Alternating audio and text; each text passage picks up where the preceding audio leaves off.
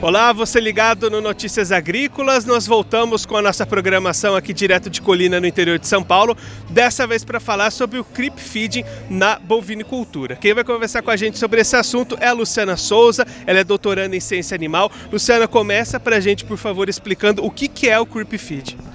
Então, o creep nada mais é né, do que um cercado onde só o bezerro tem acesso e a vaca não tem acesso a esse, a esse cercado. Né? Então, o bezerro entra, come suplemento e a vaca não tem acesso.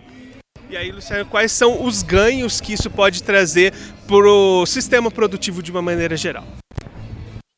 O maior benefício do creep feeding, né, todo mundo sabe que é o maior peso a desmama. Mas será que, é, o, que o que a gente quer responder aqui é, será que esse creep feed, esse maior peso a desmama, eu vou conseguir reduzir o, é, a idade abaixo do, do, do, meu animal? Será que a novilha que recebeu o creep feed, ela vai entrar na estação de monta mais cedo?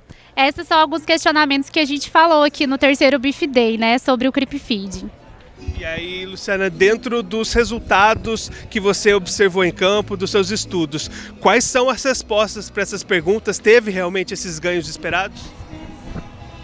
Então, esse experimento é um experimento bem longo, né, onde a gente quer avaliar o efeito do creep feeding na fase subsequente do animal. Então, os dados apresentados aqui mostrou que para os machos, né, o creep feeding, é, os, os, machos, né, eles desmamaram 15 quilos mais pesado do que os machos que receberam creep feeding em relação àqueles que não receberam creep feeding. E para as fêmeas, nesse caso, a gente não teve diferença no, no peso da desmama das fêmeas. É, além disso, né, a gente, algumas perguntas é, será que o creep feed ele altera a produção de leite da vaca? Será que eu dar o creep feeding para o bezerro, esse bezerro vai é, mamar menos. É, as respostas que a gente teve aqui, né, com esse estudo até então, é que é, não altera a produção de leite da vaca, ou seja, o animal que recebe creep feed, ele mama o mesmo tanto que aquele que não recebe creep feeding. É, além disso, né, é, outras perguntas são, e na vaca? É, tem algum efeito? O creep feed ele alivia a vaca? O que a gente teve como resposta é que o creep feed ele não alivia a vaca. Tanto vacas é, mães de bezerros que receberam feed e aqueles que receberam só sal mineral, elas desmamaram com peso corporal semelhante e tiveram o mesmo score de condição corporal semelhante ao desmame.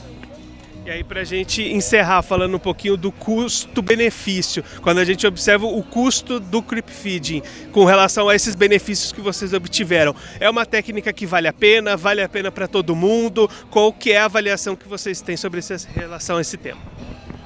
Quando a gente pensa no custo-benefício do ClipFeed, né, a gente tem que avaliar o, o cenário como um todo. Como que está meu pasto, é, quantidade de suplemento que eu vou dar para esse animal, é, qual o ganho adicional que eu espero. Dependendo da qualidade do pasto, do ganho adicional que eu espero com o ClipFeed e também do, do, consumo que esse animal vai ter, né, da quantidade de suplemento que eu vou fornecer a esse, a esse animal, alguns resultados já têm mostrado, né, alguns estudos mostram que sim, vale a pena eu fazer o creep feeding, né, porque uma vez que esse animal ele vai desmamar mais pesado e na hora de eu vender esse bezerro, ele vai ser um bezerro mais caro, né, já que a gente vende o bezerro aí no preço do quilo. Essa Luciana Souza, doutoranda em ciência animal, conversou com a gente um pouquinho para explicar um pouquinho mais como é que funciona o Creep Feed, os benefícios e como isso altera no sistema de produção dos bois. Daqui a pouquinho a gente volta com mais programação.